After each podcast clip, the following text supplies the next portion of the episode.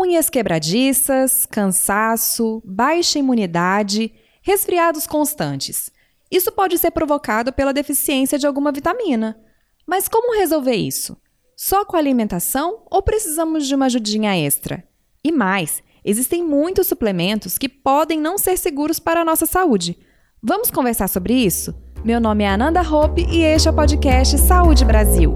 Saúde? Saúde? Saúde? Saúde? Saúde? Saúde? Saúde? Saúde, é. Saúde Brasil.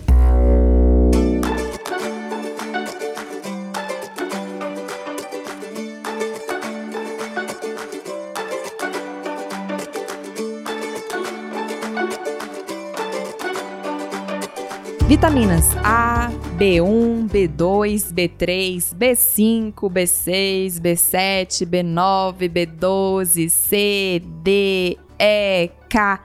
Ufa! Você já ouviu falar nelas? Algumas são produzidas pelo nosso corpo, outras encontramos em alimentos. A vitamina A, por exemplo, é encontrada em alimentos como ovos, cenouras e alguns queijos. Ela garante a regeneração de um pigmento da retina chamado rodopsina, responsável pela nossa visão em locais com pouca luz.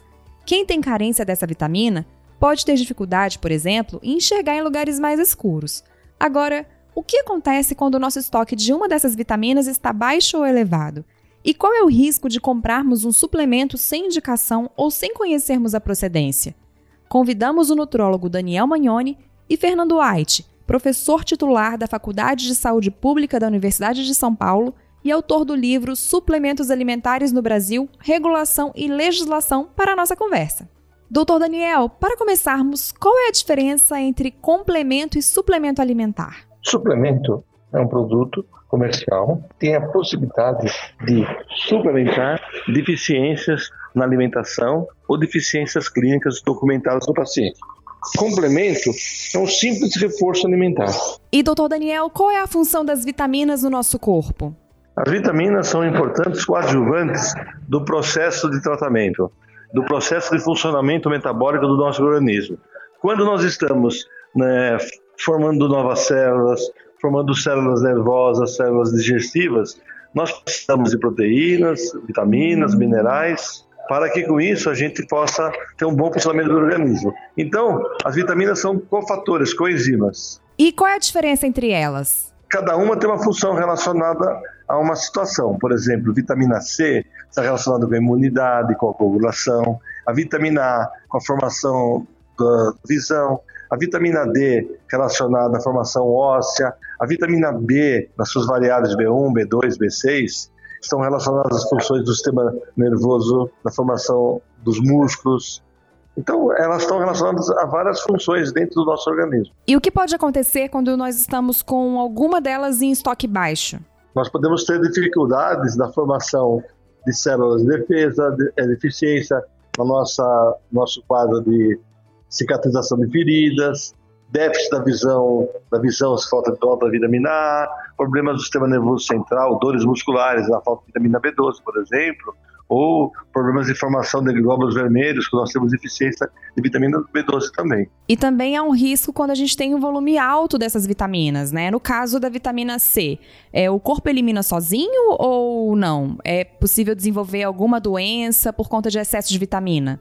O excesso de vitaminas no corpo é, por meio da suplementação pode levar a problemas metabólicos, hormonais, celulares, excesso de vitaminas, às vezes como a vitamina C, excesso de vitamina D e cálcio, por exemplo, pode levar a maior formação de pedras é, no rim, que é um problema muito sério.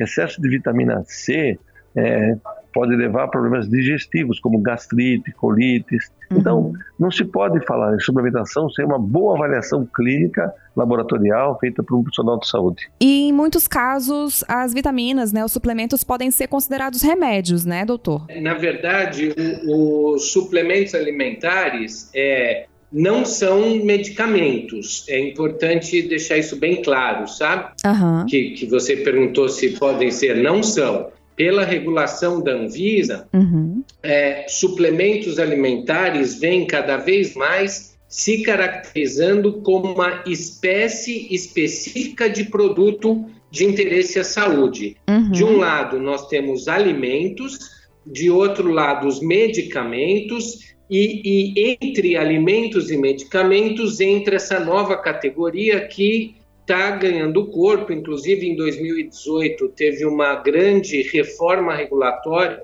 sobre alimentares no Brasil que deixou isso ainda mais claro. Suplemento alimentar é uma categoria específica de produto comercializado no Brasil de interesse à saúde regulado pela Anvisa.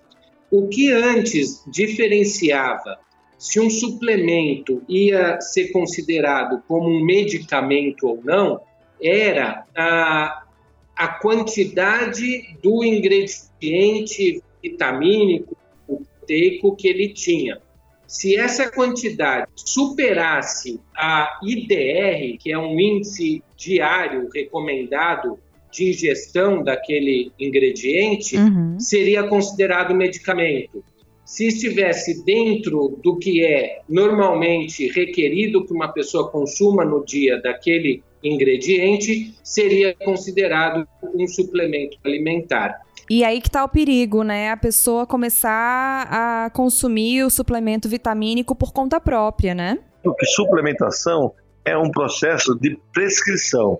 Suplementação é uma terapia, uma terapia nutricional, que deve ser indicada, avaliada por um profissional de saúde, médico ou nutricionista. E, Fernando, a praticidade de comprar pela internet, em lojas especializadas ou até na farmácia, dá uma impressão de que a solução dos nossos problemas está em alguma prateleira, né? É, existe é, cada vez mais né, na, na, na sociedade moderna uma busca pelo resultado que me tome menos tempo e menos esforço também. Uhum. Então, as pessoas tendem a acreditar que suplementos alimentares ou um, uma categoria específica de suplementos alimentares, que são os alimentos para atletas, por exemplo, uhum. muito disseminado em academias e para praticantes de atividade física.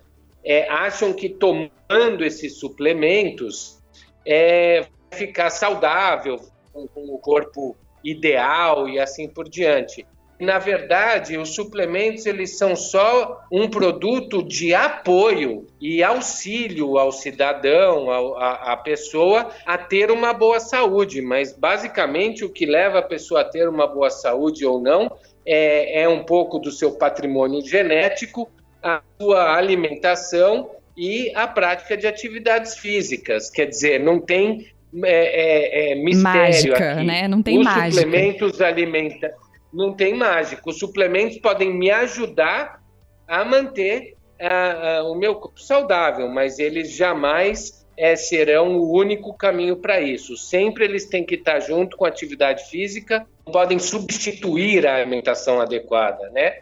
É, é, isso é importante destacar.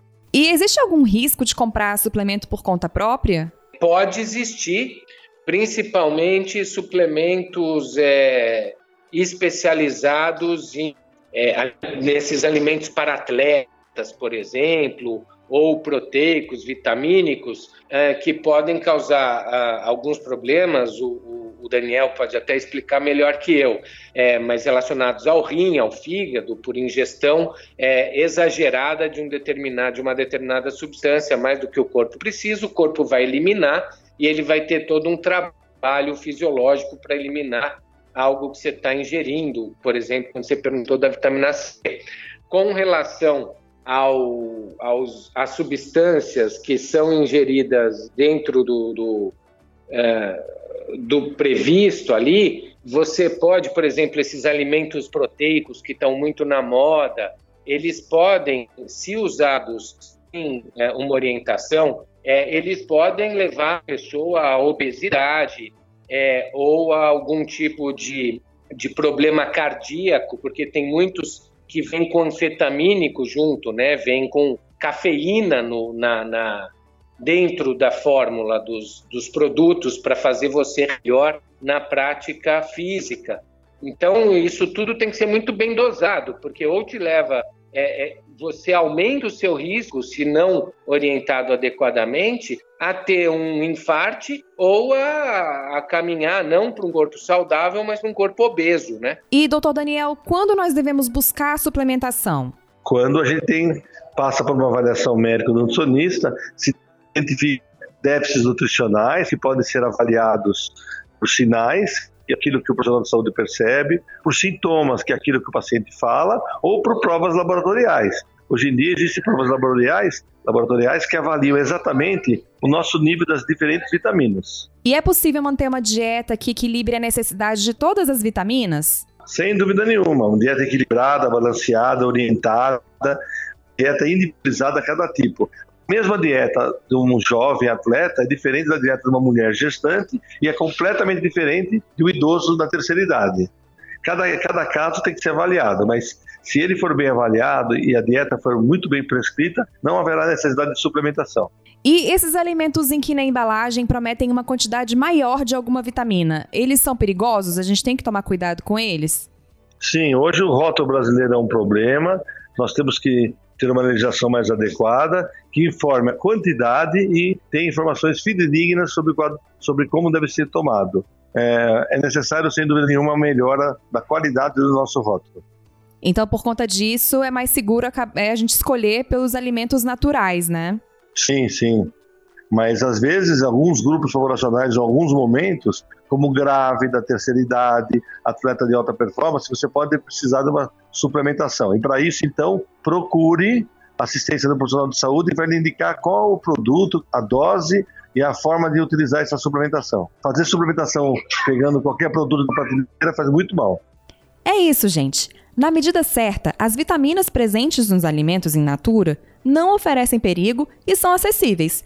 Se você tiver alguma dúvida sobre como melhorar a sua alimentação ou se precisa de suplemento vitamínico, é bom procurar um especialista. Agradecemos a participação do nutrólogo Daniel Magnoni e do Fernando White, professor titular da Faculdade de Saúde Pública da Universidade de São Paulo. Agradecemos também a você, ouvinte, pela companhia. Até o próximo episódio do podcast Saúde Brasil.